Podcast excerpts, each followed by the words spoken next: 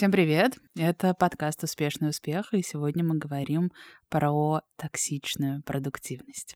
Токсичная продуктивность — это такой новый термин абсолютно старого понятия переработка и трудоголизм. И мне кажется, мы все втроем им страшно грешили. Только тогда это не называлось токсичным и казалось, в принципе, абсолютно нормальным много работать, перерабатывать. Более того, казалось ненормальным так не делать. Что подразумевается сейчас под токсичной продуктивностью? Это образ э, человека, чаще всего девушки, которая все успевает, начинает свое утро с э, разминки или йоги, планирования дел, чашечки очень полезного напитка, а не кофе на бегу, которая потом идет на работу, потом на встречу, успевает еще следить за своим здоровьем, за своим личным брендом и внешним образом, и обо всем об этом рассказывает в своих соцсетях. В общем, а персонаж фантастический. Я, наоборот, хотела вас спросить, кто из вас так не делал? Но подождите, а фантастический ли? Ну, мне кажется, что совершенно очевидно, что в таком темпе жить очень долго и правда все делать так, как вы рассказываете, ну, вы не вы, понятно, просто невозможно. Мне кажется, все чревато потом каким-то очень большим нервным срывом. Окей, давайте так, давайте разделим создавать такой социальный аватар для публики, это возможно, да, ну, кто там будет вас проверять, с какой чашечки кофе вы начали, собственно говоря, день, начали ли вы с нее вообще день, занимались ли вы йогой, да, или вы просто сфотографировались в костюме для йоги на фоне коврика, почему нет? Но если мы говорим про реальность, да, когда вы, правда, так живете, у вас день начинается, не знаю, в 4.30 утра, а заканчивается, наверное, в 12 ночи, да, и вы все-все-все успели, ходили на работу, отвели ребенка в садик, забрали, посетили какой-нибудь вернисаж, этаж, второй, третий, сходили на кинопремьеру. Ну, мне кажется, что это даже не то, что не очень хорошо, это просто это опасно на самом деле и чревато каким-то взрывом потом. Я бы сказала, что это больше похоже на невроз. Да, абсолютно, я согласна, кстати. Правда, это похоже на какое-то уже немножко отклонение. Так а, а в чем тактичность получается? В том, что ты все это успеваешь и выкладываешь в Инстаграм, и это триггерит других людей, которые на тебя подписаны? Или же в том, что это правда нездорово для кого? Для тебя самой, что ты столько всего пытаешься успеть? А мне кажется, тут токсичность на нескольких уровнях. То есть первая токсичность, то, что мы проговорили для тебя самого, когда ты в таком темпе живешь, это ненормальный темп. Давайте как бы это признаем, потому что, ну то есть, да, так можно пожить, наверное, месяц, может быть, два, может быть, три, но представьте, что вы так живете годы. То есть при этом э, еще будет такое фейковое ощущение, что как будто бы вы жизнь поглощаете большой ложкой столовой, а на самом деле она же просто пролетает в миг, потому что вы, вы не успеваете даже остановиться и посмотреть по сторонам в таком темпе. И второй уровень токсичности, мне кажется, это как раз то, что работает для окружающих, которые видят вас такую вот очень успешную в соцсетях, все успевающую. Помните, был такой фильм с Сарой Джессикой Паркер, я не знаю, как она делает это, да, про такую героиню, которая все-все-все успевала. И вот мне кажется, что вот этот вопрос, он часто возникает у нас там в отношении, например, каких-то людей из Инстаграма, но на него нет на самом деле никакого ответа, потому что, как правило, может, по-моему, даже... Мы, знаете, никакой интриги в этом выпуске. Мы с самого начала сказали, что это невозможно, это может быть только в рамках соцсетей, вот. Поэтому вот и весь ответ. Я не согласна, Яна. Просто перед нами сидит Оксана, которая одним днем слетала в Уфу. Она вчера улетела в Уфу, а сегодня с нами записывает подкаст. О чем вы? Просто Оксана успевает все. И мне кажется, это тот человек, которого сторис начинается в 5.30 утра в модном месте уже в каком каком-то московском. Потом она мне вечером звонит из такси, рассказывает, как она едет с маникюра на какую-то встречу, а вечером у нее концерт в Стрелке. Пересказывает мне активности, которые у меня, не знаю, там за месяц просто в жизни происходят. Слушай, но вот если так, и мы пытаемся разобрать, какие все-таки здесь есть уровни токсичности, я не чувствую, что это токсично для меня, как раз-таки в том, что я успеваю и то, и то, и я впервые в своей жизни два раза в неделю регулярно хожу в спортивный зал на йогу. Мне кажется, для меня, для моего внутреннего состояния, для моего физического состояния. Это на пользу. Я, правда, в драйве, и мне кайфово от этого. Мне стало кайфово раньше вставать. Это супер. Но, возможно, есть э, такая штучка, я в сторис иногда веду целый день, и я просто выкладываю что-то в течение дня, подписывая тайминг, что вот там 7.30 я иду за той самой чашечкой кофе и так далее. Каждый там примерно час я что-то такое выкладываю. И мне довольно много людей пишут, что это классный формат, они любят у меня эту рубрику, и теперь я думаю, а не триггерит ли это кого-то, не вызывает ли это у кого-то какой-то страгл, да, какую-то боль, что вот Оксана столько успевает, я ничего не успеваю. Вот я в этом вижу потенциал токсичности. А у меня наоборот вопрос как раз, может быть, мы сами надумываем себе, что это токсично? Я могу сказать за себя, я подписана на большое количество блогеров, чьи сторис начинаются, вот знаете, этот затемненный фон, 5.58 на экране а, MacBook самой последней модели, потом красивый там снят смузи или еще что-то. Меня это, кстати, очень вдохновляет, я честно могу сказать. И вот там сторис Оксаны меня не триггерят. И вообще этого никак меня не раздражает. Я делаю себе скриншоты вот таких красивых картинок, сохраняю их в телефоне, они меня мотивируют, и я себя чувствую вообще совершенно с этим окей. То есть вопрос в том, что, может быть, это какая-то группа людей или это какой-то очередной тренд, что Олег, я не в ресурсе, и нас теперь тут триггерят все люди, которые рано встают и что-то там живут в своем собственном удобном для них режиме. Слушайте, но на самом деле наше поколение миллениалов это, в принципе, такое поколение снежинок, нас много что триггерит, но глобально. Меня, кстати, тоже сейчас будет просто невероятное откровение, меня вообще не трогает то, что происходит у других людей в Инстаграме. Но, тем не менее, вы же прекрасно знаете, что есть даже целое исследование, да, когда опрашивают, например, миллениалов и зумеров, и они отвечают, что там, Инстаграм очень сильно понижает их самооценку. В том числе за счет вот этого образа, ну, мы еще сегодня почему-то это не сказали, that girl, которая реально успевает все, ей все дается, она красива, умна, образована, получает там пятый какой-то диплом. И, конечно, для некоторых людей, которые, а, может быть, не так близко к этому находятся, но хотели бы находиться близко, это, естественно, становится триггером, понимаете? Поэтому тут нужно, наверное, не знаю, правильно так рассуждать, учитывая, что нас никого, как оказалось-то, не триггерит, но нужно, не знаю, думать о других людях тоже в том числе, понимать, что есть уязвимые люди. Ну, просто я здесь вспомню, наверное, тот самый пример, который называется «Сын маминой подруги», что это иногда не всегда про Инстаграм. Сын да, маминой это подруги просто... — это Z-Girl, абсолютно.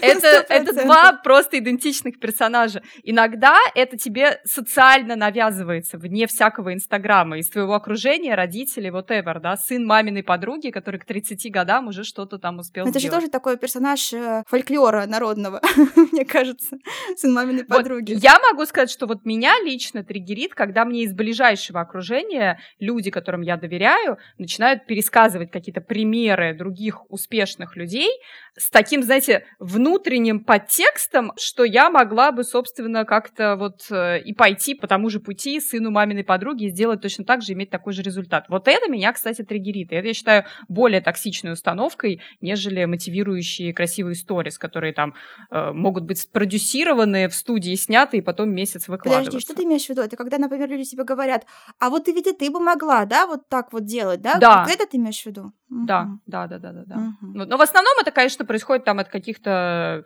твоих там ближайших родственников которые или людей, которые желают. там да, да, да. да, переживают за твою судьбину. Я все-таки не поняла, если ты пытаешься много всего успеть и не выкладываешь это в Инстаграм, это не токсично? Да все токсично, слушайте. Сам, сам культ сам культ переработки я, а, вот вы, вы, мы предположили, что никого из нас это не триггерит. Честно говоря, сторис других людей меня перестали триггерить не так давно. Меня триггерило и какие-то достижения, и какие-то покупки, и то, что человек может везде успевать, я не успела. И я, правда, даже в какой-то момент в рамках такой терапевтической практики отписывалась от сторис людей, которые вызывали у меня такие чувства, при том, что, ладно, если бы это какие-то там недруги, но даже от людей, которых я считаю своими близкими людьми, и я продолжаю с ними коммуникацию э, в других там мессенджерах. И меня это правда успокаивало. Надеюсь, ты не скрыла мой сторис из Лондона от себя. Нет, нет. Оксана, звучит так, как будто бы ты перебралась в категорию Z-Girl, и тебя перестали триггерить тоже сторис этих Z-Girls. А у меня такой вопрос к Оксане, кстати. Оксан, а ты когда-нибудь преувеличивала в своих сторис? То есть показывала больше, чем произошло на самом деле? За день? Да. Нет, я не показывала больше, я, возможно, не показывала какие-то там неудачи и неуспехи, типа пытаюсь успеть все, по дороге споткнулась, упала. А, а такое у меня было однажды на неделе моды в Лондоне Лондоне. Ты вчера села не в тот поезд. Блин, вчера просто было невероятно. Я, кстати, про это подумала. А, допустим, ты пытаешься все успеть, все это выкладываешь в Инстаграм, но свои неудачи, допустим, тоже выкладываешь. Там, эту чашку кофе ты разлила. Это менее токсично. Вот это меня бесит. Я заметила это новый тренд в Инстаграме, когда все блогеры стали рассказывать о том, как у меня ужасно начался день, и вот перечисляют вот это все. Ребенок орал, кофе разлился. Я не хочу. Это меня вот это ЖЖ врывается в Инстаграм. В смысле?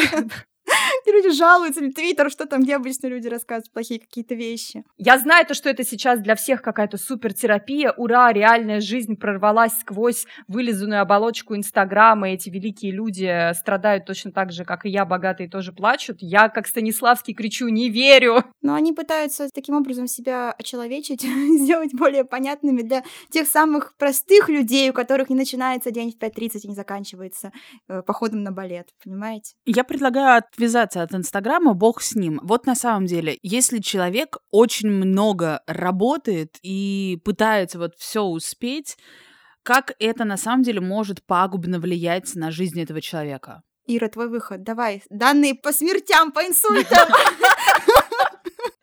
Э, сейчас, сейчас. Про переработки эскортниц. Я, ну, может, это все-таки твой выход.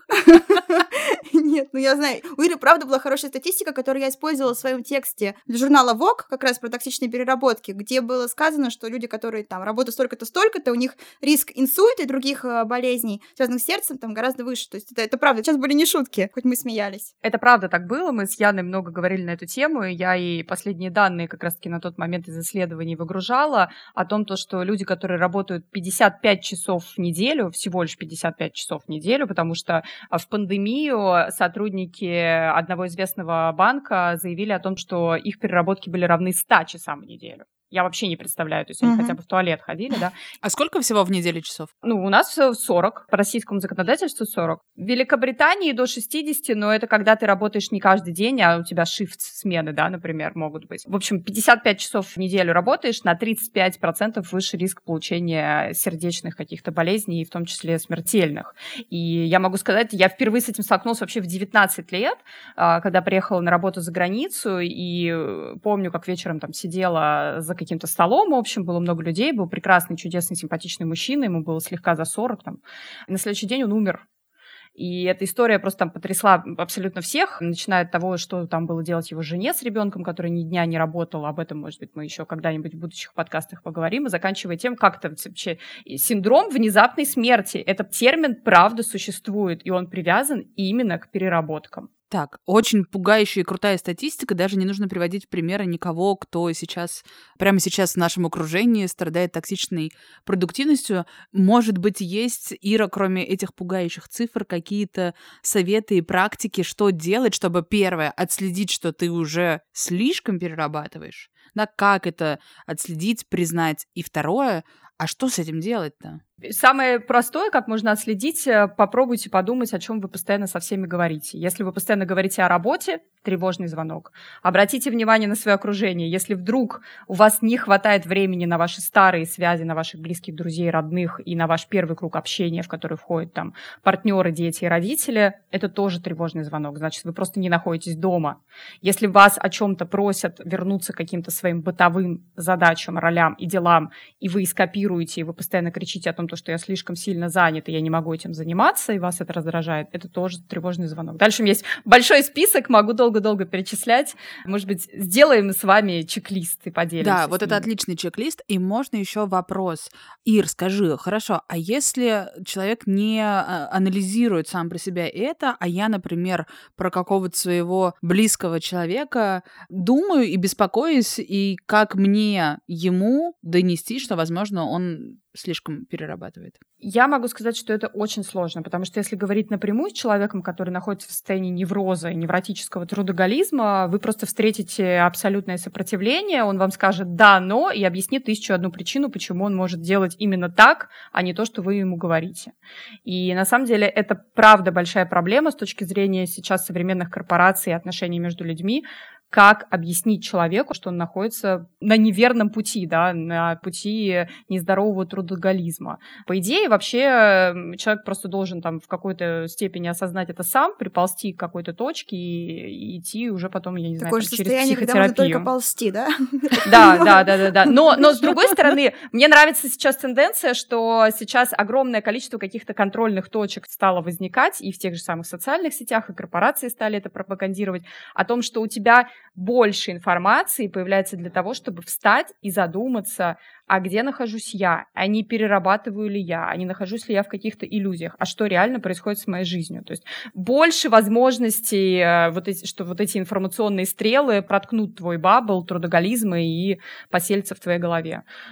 Как помочь близкому человеку? Э, быть рядом и эм, стараться просто поддерживать и как-то его из этого вытаскивать, но напрямую говорить не знаю, сложно. Я бы, я бы, наверное, не стала, потому что это сто процентов вызовет негативную точно сначала реакцию. Слушайте, по поводу информационных стрел, мне кажется, здесь еще есть ответственность, в том числе культуры в целом, потому что ведь во многом образ вот этой вот все время бегущей, как белка в колесе женщины, да, мы почему-то сегодня говорим про женщин, хотя с мужчинами тоже связано, тем более, что вот Ира провела пример мужчину, да, который умер от переработок. Он же во многом навязан именно поп-культурой, то есть это то, что мы получали в разных сериалах, фильмах, тем более, что самый, наверное, такой ходовой пример э, Керри Брэдшоу «Секс в большом городе», да, вечная претензия.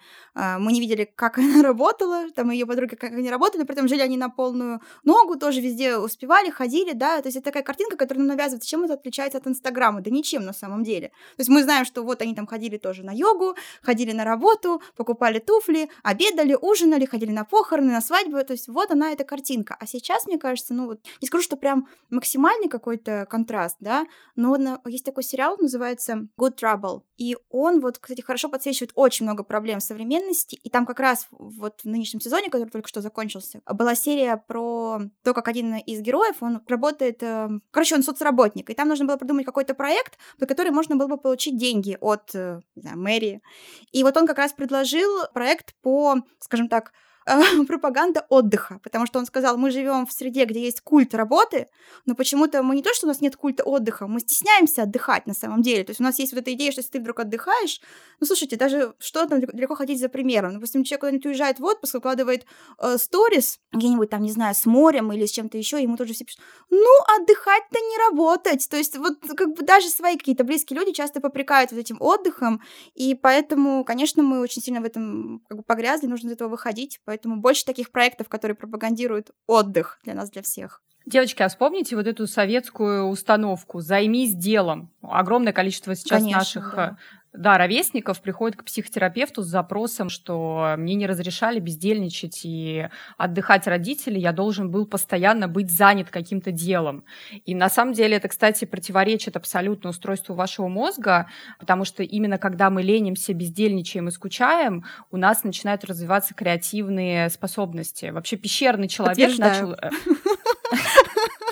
Я хочу сказать, что пещерный человек начал рисовать на стенах, потому что ему было скучно, понимаете? Если бы он постоянно был занят делом, мы бы с вами сейчас здесь подкаст не записывали в студии, мы бы также мамонтов там ловили и бились за выживание. Правда, все критическое, аналитическое, креативное мышление у тебя вылезает из скуки, лени и прокрастинации. А мне интересно копнуть в причину этих переработок. Почему люди вообще становятся трудоголиками? Потому что быть занятым — это равно быть успешным. Я вот то же самое хотела на самом деле сказать. Это наш успешный успех, на наш подкаст про это, понимаете? Потому что есть вот эта идея, что только если ты очень много работаешь, очень много перерабатываешь, только тогда ты сможешь быть успешным, богатым, там, не знаю, счастливым. Хотя, конечно, я думаю, мы все догадываемся, что это очень ложные установки, но тем не менее они настолько уже сидят глубоко в подкорке нашего мозга, что часто мы вот даже, может быть, головой понимая, а все равно вот нас тянет туда. Я не считаю высокую продуктивность всегда токсичной. Мне кажется, здесь а, очень много ответственности лежит на самом человеке. Что именно он успевает сделать? И как много кайфа он от этого получает. Если он от всего этого кайфует, если его драйвит, что ему сегодня нужно на 33 встречи, а, в промежутке успеть а, отвезти ребенка в сад, купить э, продукты бабушке, перевести прохожего через дорогу и попасть в 8 вечера на маникюр, супер. И это значит, если человек это драйвит, скорее всего, у него есть на это ресурс. Но если человек страдает от этого, сам с собой, оставаясь наедине, или очень часто про это говорит вовне, что я ничего не успеваю, ну, тогда что-то не так. И меня просто очень э, тревожит, когда это происходит с кем-то близким, и ты, правда, не очень можешь э, помочь. Нужно близкому подсунуть наш подкаст, чтобы он послушал и задумался. Ну, блин. Сейчас к вам тогда такой вопрос. Все ли люди, которые в вашем окружении очень много работают, трудятся и устают, действительно успешные, не говоря уже о том, счастливые ли? Знаешь, моя подружка, она очень любит эту поговорку, что больше всех э, в совхозе работала лошадь, но председателем так и не стала. Обожаю ее, да? Да. Каждый день ее говорю на работе своим э, коллегам. Это правда. Ну, конечно, это ложные боги, которым мы поклоняемся. Ну, это... Девочки, это то же самое, как, знаете, кто-то встает в 5.30 утра, чтобы делать йогу и пить смузи с видом на рассвет в Лос-Анджелесе, а кто-то в 5.30 идет по морозному Подмосковью на электричку. И... Ну, то есть я к тому, то, что можно очень много работать и не добиться никакого успеха, а можно, можно правда вкалывать и в 28 лет уже стать топ-менеджером какой-нибудь компании в Кремниевой долине, и хочется мне дальше сказать, я помню, как в одном большом глянцевом журнале писали вот про некоторых таких персонажей, которые там 28 лет уже вице-президенты компании, а сейчас читаю их инстаграмы, они рассказывают про свое там перегорание, проблемы с алкоголем и что только у них там не было, и сейчас они там какие-то курсы в телеграммах продают, сидят уже. И еще одна маленькая ремарка по поводу Инстаграма, коль же мы все время к нему возвращаемся. Я не знаю, нужно ли об этом напоминать, что очень многие те люди, которые рассказывают про свой большой успех, очень часто имели очень хорошую стартовую платформу. И, собственно говоря, их путь к успеху занял там ровно один шаг. Я не, я не знаю, поэтому, когда они рассказывают про то, как они успешно живут, это нужно делить на 10. Нет, я честно могу сказать, я не против идеи работать много ради того, чтобы достичь результата. Мы все помним, да, о том, чтобы получить какую-то там, не знаю, пилоту определенную степень своего мастерства, ему нужно налетать 10 тысяч часов. История в том, что он не может быстрее быстрого налетать эти 10 тысяч часов. Это все равно занимает занимает у него какое-то время. И вот здесь нужно себе отдавать отчет.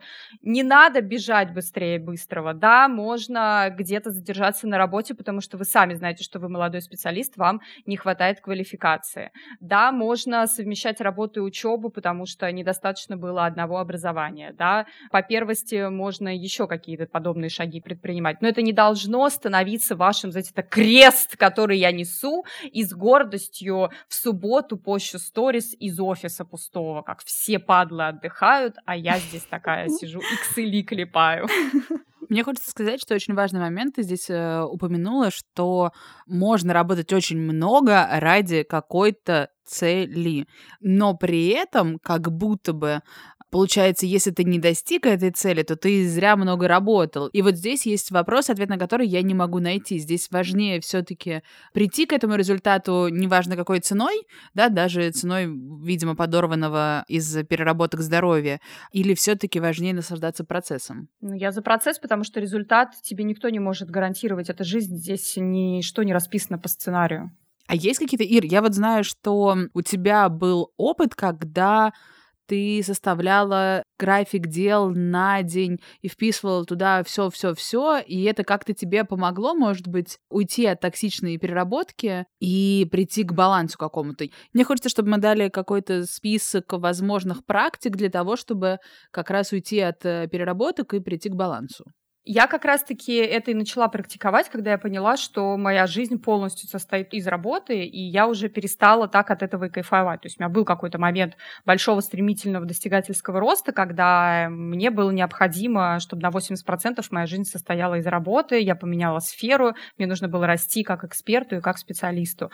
Но это тоже было токсично, потому что в итоге я оказалась где? На дне выгорания своего психоэмоционального. И на моей работе это сказалось, в общем-то, я сделала хуже только себе в первую очередь. И я, конечно же, начала с этим работать, и могу сказать так, что планирование, организация ваших рабочих и личных процессов – это классная тема для того, чтобы улучшить качество вашей жизни, снизить стресс и действительно эффективнее и больше всего успевать в рабочее время делать нужного. И как бонус вы будете вообще, в принципе, ощущать, что вы живете жизнью, а вы не только работаете и не сидите до ночи с лицом перед ноутбуком. И еще это классная возможность отрефлексировать и понять, где у тебя больше силы ты чувствуешь в течение всего дня, да. Не стыдно заниматься иногда в рабочее время своими личными делами, если ваша работа напрямую связана с результатом, а не с обеспечением процесса с 9 до 5, да, вы там не какой-то человек, который там работает в клиентской поддержке. Если вы понимаете о том, что в течение дня вам сложно сосредоточиться для того, чтобы сделать какую-то большую презентацию, проект, написать аналитический текст, и вы в любом случае будете заниматься этим там в 8 вечера дома в темной комнате с чашкой чая перед монитором, поставьте себе ваши классные личные рабочие дела в рабочее время, сходить на йогу, а, сделайте важные покупки на Farfetch, я не знаю, там, whatever. Твои Просто... слова бы да боссом в уши, Ира. Вот, но это все очень интересный большой путь. Я, конечно, могу о нем говорить бесконечно, потому что он личный. То есть я там и в 5.30 вставала, медитировала, читала 50 страниц текстов, э, пила матчу. И, кстати, не постила это в Инстаграм, а наблюдала, на самом деле, за собой и как это влияло на мои какие-то рабочие и психологические процессы. И что я только не делала. Это классный путь знакомства с собой. И э, вот эти все дневники благодарности и расписания, которые так высмеются в тиктоках про Dead Girls, вы знаете, если правда начать это делать, у вас нейронные связи в мозгу через три месяца перестроятся, вы правда будете более благодарными, более эффективными и более будете спокойно относиться к тому, что у вас что-то в течение дня не получилось, вы перестанете себя ругать, а больше будете благодарить за что-то. А вот э, образ этот Dead Girl, он э, вас больше привлекает или отторгает? Ну, он же практически пародийный. Как он может нас привлекать? Нас, таких классных людей. Мы выкормыши просто этого образа практически. Ну, я не знаю, меня он точно не привлекает. То есть простая вообще истина. Пусть каждый, конечно, живет так, как ему хочется. Если кому-то хочется быть that girl, без проблем. Но для себя я такого формата не вижу в жизни. Я сто процентов могу сказать, что в чистой идее всего этого это очень хорошая менеджерская идея. Понимаете, это идея про управление своей собственной жизнью. Поэтому я в ней ничего плохого не вижу. Здесь главное найти свой собственный баланс. Ты хочешь подниматься в 5.58 и пить смузи, или ты хочешь, если ты работаешь из дома и твой рабочий день начинается в 9.30, вставать в 9, пить крепкий черный кофе и съедать бананы, садиться за ноутбук. Ты просто найди для себя свой баланс и то, что тебе приносит удовольствие и энергию. Вот и все. По поводу баланса, в принципе, так со всеми вот этими терминами, да, тоже hot girl summer. Тоже для кого-то супер токсичный термин, да, а кто-то, например, в этом найдет не знаю, удовольствие, спасение и так совсем. Ира правильно сказала, что самое главное — баланс. Хотите быть that girl, да пожалуйста. Мы вас не останавливаем. Вперед. А, мы в одном проекте с э, коллегами провели небольшой эксперимент. А, это молодые девчонки в этом коллективе. И я просто в какой-то момент заметила, что они очень часто что-то доделывают по вечерам, что-то делают в выходные, и подумала, что это не очень хорошо, а, ну, с очень эгоистичной, на самом деле, точки зрения, когда они что-то доделывали по вечерам, вечерам поздние выходные, они присылали это мне в это же время, чтобы я это проверила. Меня это не очень э, радовало, и я э, подумала, что ни мне это не выгодно, ни им это не выгодно и решила, что нужно им помочь научиться распределять свое время, то, о чем ты, Ир, говоришь. Я помогла девчонкам расставить в течение недели дедлайны, когда что им нужно сдавать. Им это очень помогло, они все видят это в календарях, когда какие тексты для э, Инстаграма нужно сдать, когда какие картинки нужно сдать. И дала месяц на вот этот переходный период. Я сказала, что вот сегодня 15 число такого-то месяца, ровно через месяц мы полностью переходим на период, когда а, эти дедлайны соблюдаются, вы научились в них работать, мы вместе смотрим в эти дедлайны полученный результат и работаем дальше в этом режиме. Это было очень удивительно. Через две недели девочки пришли со словами «Оксан, мы не работали в выходные, а еще через три недели они пришли со словами «Мы больше не работали по вечерам». И теперь э, прекрасные, довольные люди, и я, и девчонки в коллективе э, научились управлять временем просто потому, что был какой-то график, дедлайны и озвученная задача. Наверное, не все так делают э, на работе, когда руководитель отдела приходит к отделу и говорит, задача на следующий месяц — научиться делать так, чтобы вы не работали по выходным и по вечерам. То, о чем рассказывает Оксана, это называется lead by example. И это сейчас супер вещь вообще во всем корпоративном мире.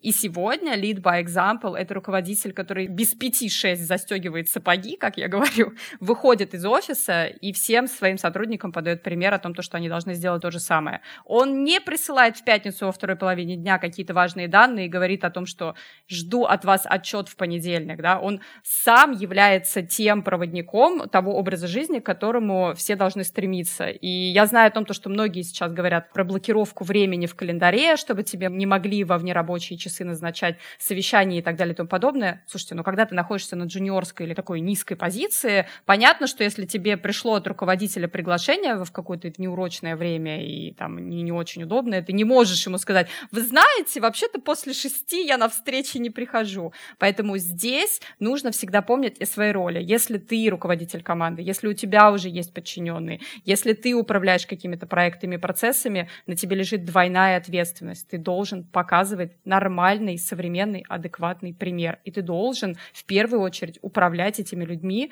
так, чтобы они работали на результат, чтобы они оставались в твоей команде или в твоей компании как можно дольше, чтобы они не выгорели через два года и не сбежали от тебя, а ты там каких-то новичков снова набирал себе, чтобы их жизненный цикл с тобой был гораздо длиннее, он в итоге от этого станет мощнее, эффективнее и продуктивнее, а люди будут просто счастливы, что у них есть жизнь. Это тема для следующего подкаста нашего. Как руководить и не выгорать. А, Ян, я еще хотела бы тебя спросить. Расскажи, какие у тебя, может быть, есть э, лайфхаки, которые помогают тебе не чувствовать, что ты постоянно только работаешь. Самый простой лайфхак — это не работать постоянно. ну, на самом деле, я здесь... Я вообще, мне кажется, анти-Z girl, потому что я ничего не успеваю. Вот я как раз до записи жаловалась девочкам, что я просто в каком-то аду в эти дни, и все вдруг решили, что я им почему-то нужна, и мне приходится там много разных дел делать параллельно, и оказывается, что я совершенно это не вывожу, то есть я уже дошла до того, что я тоже составила себе туду-лист, чего я вообще никогда не делаю, потому что это не, не мой вайб. Ну вот я уже с туду-листом, уже там что-то вычеркиваю, даже каких-то там половину дел. По поводу как бы лайфхаков, чтобы не перерабатывать, у меня тоже, конечно, был в жизни период, когда я работала очень много, немножко касались этой темы в нашем втором выпуске. А, я работала очень много, и ко мне довольно быстро тоже пришло осознание, что это не гарантирует никакого успеха, такого большого, если ты работаешь постоянно, не знаю, 7 дней в неделю, отзываешься на любую просьбу, всем готов помочь. Ну, иногда это происходит э, там, не, не в помощь другим, хотя может в помощь другим, но в первую очередь это происходит в ущерб тебе, и поэтому надо просто это понять. Если ты один раз на этом обжегся, то мне кажется, ты уже просто дальше, если ты адекватный человек, ты просто дальше уже не будешь на этом обжигаться, сделаешь выводы и пойдешь уже дальше спокойнее. И вообще, в свое время я прочитала, не знаю, пост это был или что-то типа того, моей бывшей коллеги, где она написала, что в какой-то момент она тоже очень долго была таким достигатором, и однажды она вдруг поняла, что 90% дел, если они не будут сделаны в срок в дедлайны, ничего не изменит в твоей жизни, да, то есть понятно, что есть какие-то 10% там супер важных вещей, которые нужно там успевать делать вовремя, да, а есть 90 вот таких вот с таким плавающим дедлайном, который на самом деле, ну, можно потолкать в разные стороны, и ничего не изменится. Я почему-то это приняла на веру, мне очень понравилась эта концепция, как человеку, который плохо дружит с дедлайнами, и это, кстати, правда, да. Иногда бывает, ты, допустим, утром встаешь, у тебя пять каких-то мега важных, мега сложных дел, и ты думаешь, господи, как я проживу вообще этот день? То есть как я вообще справлюсь? Я же, наверное, не знаю, не, не доживу даже до конца. Но потом как-то одно дело куда-то там перенеслось, второе ушло, и ты там занимаешься одним, естественно, из пяти, да, и понимаешь, что в конце дня, что да ничего страшного-то не произошло. Никто не умер, никого не уволили, ничего, вот. То есть все, все идет э, по своему курсу. Может быть, это будет супер очевидным, но мне кажется, нужно проговориться, что классный способ перестать страдать от того, что тебе постоянно нужно работать, и ты ничего не успеваешь, это сесть и проанализировать, сколько времени у тебя на самом деле уходит на какую задачу, на самую маленькую, сколько времени у тебя уходит а, налить кофе, сколько времени у тебя уходит на то, чтобы написать письмо, сколько времени уходит на то, чтобы придумать три строчки текста для поста в Инстаграм, для чего угодно. И когда ты это делаешь в процессе этого упражнения, ты понимаешь, понимаешь, сколько времени ты тратишь на страдания по поводу того, что ты ничего не успеваешь. И потом тебе помогает это закладывать правильное время на выполнение задач. А вторая вещь, которая очень сильно помогает э, перестать страдать по этому поводу, это на самом деле делегировать все, что ты можешь делегировать. И это супер очевидно. Я, кстати, хотела еще сказать, мне приятно обсуждать эту тему сейчас с вами, девчонками, которые, как оказалось, сами в какой-то момент поняли про себя, что они перерабатывают слишком много и как-то с этим справились. Я вот, когда Ира говорит, что нужно следить самой, не говоришь ли ты только о работе, не перестал ли ты общаться с родными. Я была в этом 7 лет, я говорила с друзьями только про работу, и я не видела в этом ничего плохого. И меня реально, меня только выдернуло из этой ситуации. До этого я сама не осознавала, что это не окей. Круто, что вы справились с этим самостоятельно, но я допускаю, что кто-то может не справляться и все равно не знает, что делать в этой ситуации. Видимо, пока ты сам не поймешь, ничего не изменится. Я просто хочу поддержать мысль Оксаны о том, что сейчас существует огромное количество приложений, которые правда считают, сколько времени вы тратите на ту или иную задачу. Не поленитесь, проэкспериментируйте и поймите тоже это про себя. Самое страшное, что вы можете для себя делать, Яна, подмигиваю тебе, это писать туду листы. Это вообще просто супер непродуктивная история. Ну, то есть, как бы можно выгрузить из своей головы списком вообще всех дел, которые тебе нужно переделать, но а дальше начнется прокрастинация, сделал из 50 пунктов 3 и ругаешь себя. Нет, я себя не а, ругаю, знаешь... извините. Что это такое? Ну, может быть, нет, э, я сейчас говорю не про тебя, я говорю, да, в а целом. А подмигиваешь что... мне. А подмигиваю тебе, да, да. Потому что дела тоже у тебя бывают разные. Есть дела пятиминутки, есть дела, где тебе нужно набраться духа и совершить важный телефонный звонок, есть дела, где нужно просто поставить приятную музыку, заварить чай и два с половиной часа лобать презентацию. И вот когда вы уже знаете, где у вас что, сколько вообще занимает по времени, записывайте прямо в календаре блоками вот эти свои дела и задачи из ежедневника. Фиксируйте себе там конкретное время, чем вы сегодня занимаетесь. Это потом вам поможет в саморефлексии понять, что вы не просто там балду пинали и в потолок поливали. И во-вторых, это вас э, организует, и вы не упустите какие-то свои личные важные дела. Вообще, я рекомендую вам свой рабочий график строить вокруг личных дел. Прям вот бронируете себе на всю неделю обед в одно и то же время, и хоть там, я не знаю, стрельба вообще 1812 года, в час вы ровно встаете и идете на обед. Главное дело дня — уйти на йогу.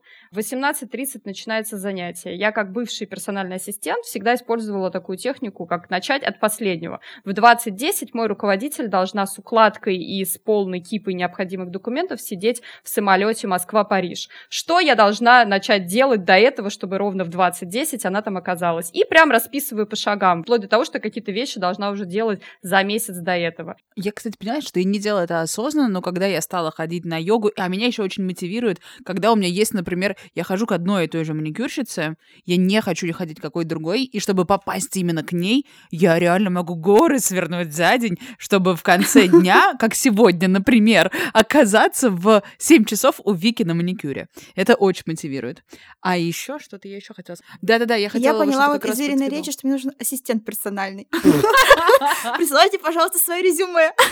Кстати, у меня такой вопрос к Яне. Ты как человек вообще полного фриланса, который может работать лежа из кровати, ты не сталкивался с ощущением, что как будто ты постоянно работаешь? Вот все об этом на удаленке говорили. У тебя нет такого? Ты что знаешь, я понимаю эти жалобы, я сама их слышу от некоторых людей, и, наверное, я своим друзьям тоже бывает жалуюсь, но надеюсь, нет такого ощущения, что я прям все время страдаю, но я себе сказала в какой-то момент, то есть я тоже была человеком, который себя ругал за то, что там, ой, могла бы тут поработать, а тут просидела просто так, там, или еще что-то там не сделала. Я в какой-то момент поняла, что если мое тело хочет отдыхать, оно должно отдыхать. И поэтому, ты знаешь, Ира, как нет у меня ощущения, что я работаю постоянно. Да, у меня, может быть, постоянно так или иначе как бы работает голова, да, какие-то мысли у меня там бывают, там рождаются. У меня просто сама по себе еще такая деятельность, не проектная, она какая-то креативная. Но я совершенно точно не человек, который там 24 на 7. Я не, я не буду врать и рассказывать, что я работаю прям круглыми сутками. Не-не, я очень много отдыхаю. Может быть, даже слишком много отдыхаю. Лень, прокрастинация — это вот мое все. А что бы ты посоветовала людям, которые говорят, что у них границы между работой и их э, личной жизнью стерлись? Выстраивать границы. Очевидно.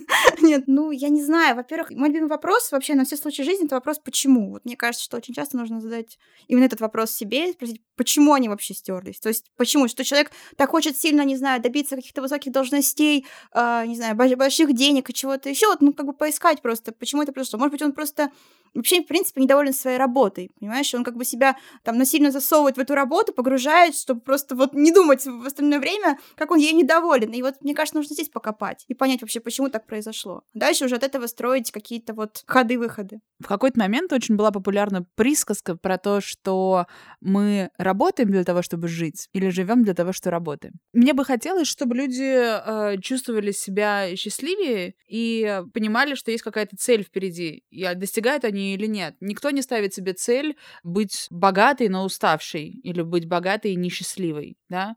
И просто нужно сверяться с этим. Ты сейчас столько работаешь зачем? тебя к чему это приводит? Ты богаче стала? Да, но ты как себя при этом чувствуешь?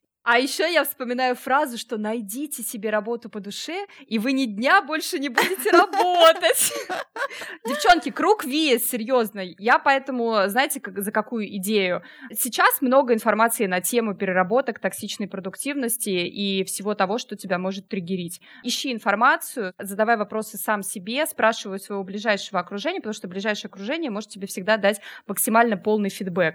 Все ли вообще с тобой окей? Как ты себя чувствуешь? Олег, я в ресурсе, спрашиваю себя почаще об этом. Потому что иногда тебя, правда, драйвит работать, но если вдруг ты не получаешь удовольствия ни от денег, ни от общения, ни от каких-то корпоративных или там своих личных благ, и просто постоянный невроз э, и мысли о работе. О ну, смерти. Вот, да, время, время задуматься. Можно после этого начинать задумываться о смерти. Но мы вам не рекомендуем. Мы вам рекомендуем послушать наш подкаст, поймать себя за руку и вместе с нами пойти в свое светлое будущее успешного успеха.